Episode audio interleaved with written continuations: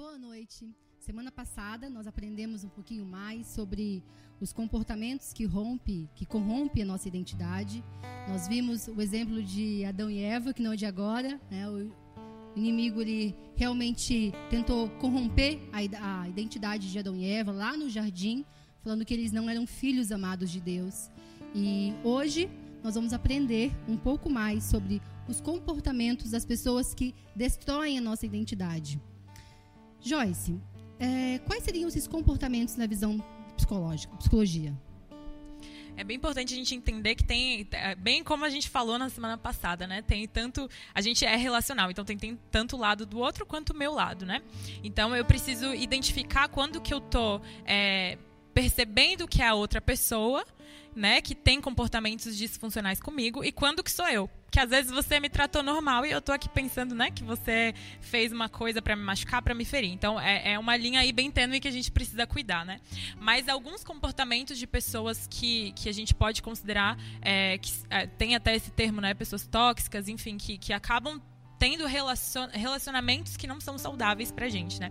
São pessoas que é, prendem a gente né, no nosso passado, nos nossos erros, que estão constantemente lembrando coisas negativas a nosso respeito, né? Que, que não nos impulsiona, mas que muito pelo contrário, né? Sempre puxa para trás, que está sempre criticando, é, não tem palavras é, positivas, né? Afirmativas a nosso respeito, é, pessoas que quando a gente está junto depois que você passou um tempo com aquela pessoa, você sai assim, parece que pesado, sabe? Parece que assim, sugou toda a sua energia porque é, ou também né tem pessoas que são super dependentes emocionais né que elas querem a sua atenção o tempo todo e que se você não tiver completamente focada ali nela ela se sente né sozinha enfim.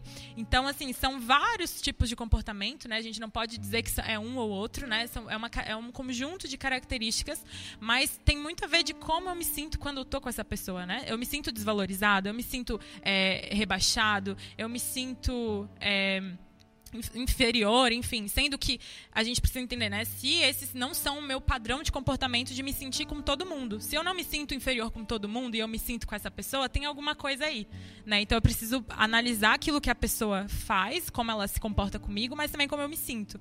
Mas sempre nessa linha tênue que eu falei, né? De é, aquilo que eu sinto, aquilo que eu percebo, a minha visão sobre mim mesmo e o comportamento dessa pessoa comigo, né? E a gente pode pensar também o quão saudável emocionalmente é essa pessoa, né?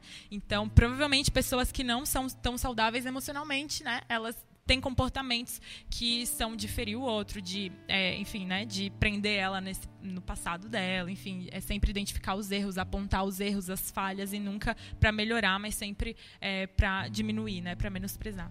Que você falou aí com relação a quando você está com a pessoa e você chega, parece que a pessoa te sugou totalmente. Essa é a palavra exata, né? Acontece muito e muitas vezes a gente nem percebe. A gente chega em casa cansado e fala: Meu Deus, mas o que, que eu fiz hoje? É, e foi, foi sugado a nossa energia, parece que, que a gente não tem mais nenhuma energia ali.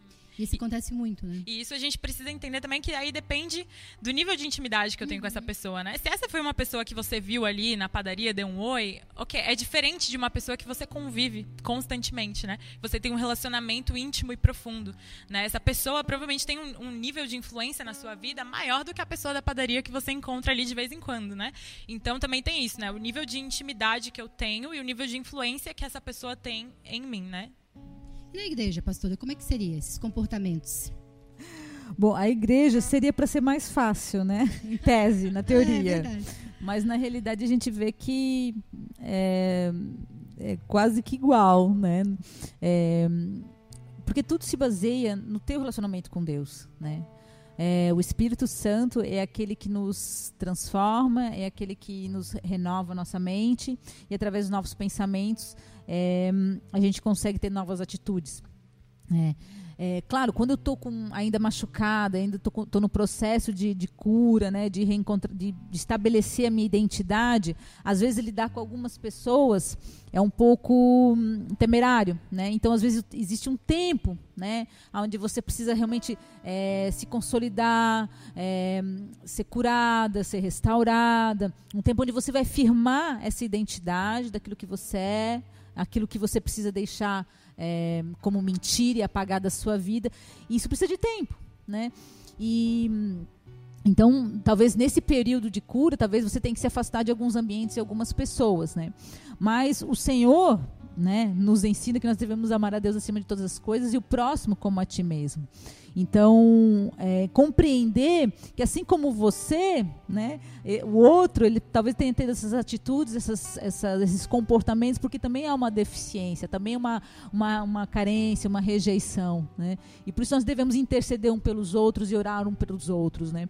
E confrontar com a verdade. Né? É, só a verdade liberta. Então quando, claro, você está no meio da igreja, eu acho que você tem mais liberdade né, de poder chamar essa pessoa, porque um, se ela está na igreja é porque ela crê em Jesus. então, é, se ela crê em Jesus, ela quer viver essa verdade. Então, eu tenho mais liberdade de dizer, olha, é, né, o Senhor, ele nos chama é, a viver os seus mandamentos, né, a, a viver os princípios que ele nos deixou e tem atitudes que, que são carnais, né? Que, que, que, e que são da nossa vontade, do nosso orgulho, que são baseados em nós mesmos, né? A idolatria de nós mesmos, né? Fazer aquilo que nós queremos em todo o tempo. Então, o que vai matar essa nossa vontade, essa nossa carne, é o nosso relacionamento com o Espírito Santo. Se nós estivermos cheios do Espírito Santo, ele vai transbordar nas nossas atitudes, nos nossos pensamentos, né? E daí vão vir os frutos, né? Ah, o amor, a paciência, a, né, a longanimidade, a misericórdia, enfim e isso vai refletir nas pessoas. E se cada um né, tiver atento no seu relacionamento com Deus, né, todos juntos, né, vão sentir, vão, vão, vão viver essa, essa, esse tempo, né, de, de graça, vão, se, vão poder usufruir, né, dessa, desse bom relacionamento, desse bom comportamento, né. Então, é, até falando, complementando aquilo que a Joy falou sobre a intimidade, né, você escolhe quem você pode entrar dentro desse teu ciclo de intimidade. É, Jesus, Jesus mesmo sabendo que Judas o trairia, nunca dispensou ele. Né? Jesus já sabia, mantinha ele lá, mas não era o mais próximo, né? Enquanto que João era o chegado a ponto de ele descansar no colo, descansar no braço. Então Jesus escolheu, até Jesus escolheu aquele a qual ele tinha mais intimidade. E na igreja a gente deve escolher por aquilo que a gente quer, né? A gente deve amar a todos, né? Mas você pode, se você quer viver cheio do Espírito Santo, você vai escolher aqueles que andam cheios do Espírito Santo, né? E entender também que o meu, meu padrão não serve para o padrão dele, né? Aquilo que eu acho certo ser e fazer, não necessariamente é, vai ser o certo ser e fazer para o outro, né?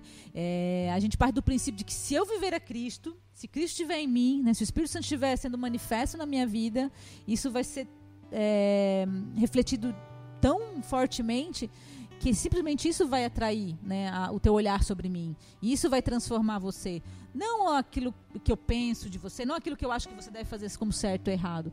Porque isso é um padrão humano. Né? Só Cristo é, tem poder para curar, para libertar, para sarar. Né? Então, se eu manifesto a Cristo, ela vai ver Cristo em mim então ela vai desejar esse Cristo, e se ela viver esse Cristo, ela também vai ser curada, vai ser liberta. Não porque ela viu de mim, ouviu de mim uma teoria, né? Um método, ó, faz isso, isso, isso, que não vai ter mais problema, tu vai ser curada. Não, né? A, o, a, a cura dentro da igreja tem que ser uma cura que vem de Cristo, né? Do relacionamento com Cristo, através do Espírito Santo. É bem isso mesmo.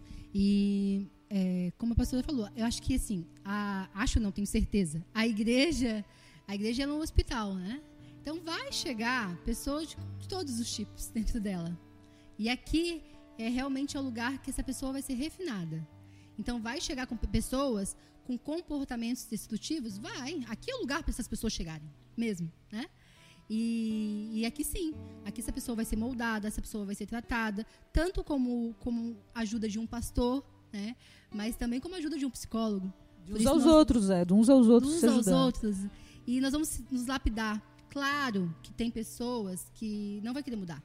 E aí foi o que a pastora falou. A não, eu não posso obrigar o outro a, a mudar. Eu vou ter que fazer, eu, eu vou eu olhar para mim falar, eu, vou, não, eu não vou ficar diminuindo ninguém, eu não vou ficar lembrando o outro do passado dele, porque se Jesus já esqueceu, porque eu vou lembrar.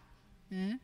E, e, vou começar a andar junto, vou começar a olhar mais para mim, para minha identidade em si, sabe? Porque eu sei quem eu sou e eu sei qual é o meu propósito, meu chamado. E meu chamado não é diminuir a, a Joyce por algo que eu acho errado, que na visão dela ainda ela não conseguiu se ver desse jeito, né? E tem pessoas que vão permanecer no erro. Eu falo que tem gente que é, continua com aquela síndrome de Gabriela, né? Eu nasci assim, vou viver assim e assim vai. E aí, mas é ela com Deus. E o importante é você olhar para si, né? Isso é bem importante que você trouxe, que me, me, fez lembrar aqui, né? De que a gente costuma falar muito, né? Esses tempos atrás aí rolou um boom, assim, na, na internet, no, na, no, Instagram, nas redes sociais, sobre isso de pessoas tóxicas, né? E aí começou a se questionar um pouco também, é, porque as pessoas começaram a olhar muito para o outro e identificar ah, essa pessoa aqui é tóxica na minha vida, esse relacionamento aqui é tóxico, mas não olhando para si mesmo não pensando, será que eu tô sendo tóxico na vida dessa pessoa? Será que eu tô tendo comportamentos que estão também é, né, corrompendo a identidade dessa pessoa que está aqui perto de mim? Então, a gente às vezes acaba olhando tanto para si mesmo, né, de como que as pessoas estão me afetando, que a gente esquece também de olhar como que eu afeto o outro, né? E, e algo importante também de a gente lembrar é que a gente normalmente se relaciona com pessoas que são que tem semelhanças com a gente, né? E na igreja acredito que isso não é diferente, né? Então a gente tem pessoas de todo tipo, né? Eu acho que a igreja é o lugar, inclusive, que, que tem mais número de pessoas diferentes, né? Reunidas de vários círculos diferentes e se juntam ali. Então a gente acaba convivendo com pessoas muito diferentes. Mas ainda assim, né? As pessoas que a gente mais conecta têm alguma coisa em comum, né? E, e às vezes a gente acredita que a gente precisa ser amigo de todo mundo, né? E a gente, não necessariamente a gente vai ser amigo de todo mundo. A gente pode respeitar todo todo mundo, a gente vai gostar de todo mundo, é, tentar, né, pelo menos, é, ser simpático, respeitar tudo mais. Mas não tem como, no meu primeiro nível aqui de intimidade, eu ter todo mundo. Para quem é casado, provavelmente é o marido, que está ali, né, no lugar de primeira pessoa do nível de intimidade. Quando a gente pensa no. Vamos pensar num círculo, né? Então a gente está no meio e aí tem vários outros círculos que vão girando ao, ao, meu redor. Então, nesse primeiro círculo tem uma pessoa que é a mais íntima de mim, provavelmente o marido, enfim, né? Um melhor amigo, ou alguém assim, ou mãe, ou pai. No segundo já cabe um pouquinho mais de gente. Cabe dois, três, né? E aí vai aumentando esse nível de influência. E a gente pode escolher mesmo, né? Quem são essas pessoas que vão estar nesses níveis mais próximos de nós. Não necessariamente precisam uh, ser pessoas que são, que são negativas hoje pra gente, né? Pode ser que daqui a um tempo elas se curem, né? Esperamos que sim. E elas também tenham relacionamentos saudáveis, né? E nós vemos na Bíblia também é, um exemplo muito claro disso, de distanciamento, que foi Davi e Saul, né, pastora? É, ele se olhou e um momento ele viu que ele tinha que se distanciar. É, é, Saul foi levantado rei por conta da vontade do povo. O povo queria um rei. Deus não, era, não tinha esse plano para o povo, mas o povo queria um rei. Então Deus levantou um rei. E Saul foi ungido e depois proclamado rei. Mas é, talvez Davi, talvez Saul não, não, não, não tenha a questão da identidade sido firmada nele, porque ele, ele gostava mais do trono do que, do que da condição de sacerdote, né, de ser é, escolhido de Deus, filho de Deus. E por conta disso, não cumpriu os mandamentos do Senhor, se corrompeu, né, não, não enxergava quem ele era em Deus e acabou ouvindo as vozes até de, de, de feiticeiros, né, se deixando corromper, e por conta disso é, o Senhor o destituiu. Né? Ele escolheu o caminho, porque a palavra fala que o Senhor nos apresenta né, o caminho da vida e o caminho da morte, o caminho da bênção e a maldição. Mas ele dá a dica: escolhe hoje a vida, escolhe hoje a bênção. Né? Mas Saul é, não teve essa escolha. E, né, em contrapartida, Davi. É, Davi tinha um coração segundo o Senhor. E desde, desde mesmo antes, né, desde criança, já era, já era separado, né? já tinha sido separado. E ele foi, ele foi escolhido porque dele viria o Messias. Né? Ele, uh, Jesus, veio da raiz de Davi. Então, Davi, em todo o tempo, sabia quem ele era, sabia a, a, que Deus havia o chamado e tanto que mesmo confrontado por Saul, né, mesmo tendo Saul muitas vezes como inimigo, reconhecia aquilo que Deus fez sobre Saul, né? Tanto que depois que Saul morreu, né, ele ele foi chamar a família de Saul, né, é, para que tivesse lugar no reino, para que recebesse é, no serviço do reino, porque entendia que Saul era rei e como o reino podia ser tratado como qualquer um, né? Então a diferença de alguém que tem muito convicto aquilo que é e, e para aquilo que Deus o fez e aquele que se deixou levar pelas vozes, né, do seu do seu externas e do seu do seu ego, do seu egocentrismo e perdeu a acabou perdendo aquilo que Deus tinha para ele. Então, a, a história de, de Saul e, da, e, Davi mostra justamente isso que a palavra fala, né? O caminho da vida de morte e de bênção e de maldição, que partem das escolhas. E isso é um ensinamento para que nós não deixamos a, aquilo que nós somos né? e para aquilo que nós somos chamados a ser perdidos, né? Sem, sem, sem estar atentos a isso. Como isso é importante é, na nossa vida com Deus é algo bem importante, né, dentro disso que a gente está falando de relacionamentos que não são tão saudáveis para a gente, é a gente entender que não necessariamente a gente precisa descartar completamente essas pessoas da nossa vida, né, mas impor limites. Então, é, quando eu tenho um pouco de problema em relação a isso, né, de autoestima é, e algumas outras questões na minha própria vida, né, às vezes eu tenho dificuldade de colocar limites nas minhas relações. Então, eu, eu deixo o controle para essa outra pessoa e ela vai indo, né, no limite que eu vou dando. Então, se eu não dou limite para essa pessoa, ela passa a me controlar, ela passa, né, a, a falar coisas para mim que realmente manipular, manipular, falar coisas que realmente vão corromper mesmo a minha identidade, né? Só que aí eu preciso entender que é a pessoa, mas também o espaço que eu tô dando para essa pessoa. Então, se eu tenho um relacionamento hoje que não é muito saudável, né, é, que é um desses relacionamentos que eu me sinto mal e tudo mais, talvez eu não esteja dando esse limite, né? E aí os limites às vezes são coisas bem simples, né? Às vezes é uma ligação, uma pessoa que te enche a paciência, né, falando assim em termos mais normais, corriqueiros que a gente usa, né? Uma pessoa que fica ali e, e fica é, custando o teu tempo, né? E você já tinha outras coisas para fazer, e a pessoa tá ali uma hora falando e não ouve o teu conselho, né? Tá só falando, falando, falando e não ouve aquilo que você tem também para contribuir na vida dela. Mas uh, apesar de sim, a pessoa tá fazendo isso, nós também, essa, né? Nós também tam, estamos dando esse tempo, né, para ela. A gente está dizendo para ela, não, tá tudo bem, pode ficar aqui alugando meu ouvido por uma hora. Então assim, é começar a se posicionar um pouco mais dentro desses tipos de relacionamento vai mostrar mostrar para a pessoa que você é, é, tem certos parâmetros, né? Que você se importa tanto com você que você não vai deixar ela te tratar de uma forma como você mesmo não te trataria, né? Então a gente precisa é, identificar esses relacionamentos que não são saudáveis, mas também identificar aqueles que são saudáveis, né? E poder é, investir mais nesse tipo de relação. Isso é bem importante. E semana passada nós deixamos um desafio para você aqui, que para você colocar no papel o que, que rompe, o que corrompe a sua identidade e o que você po poderia fazer para estar tá mudando. E isso é para mostrar que você tem as respostas, que você sabe o que corrompe ela e o que você pode fazer para mudar.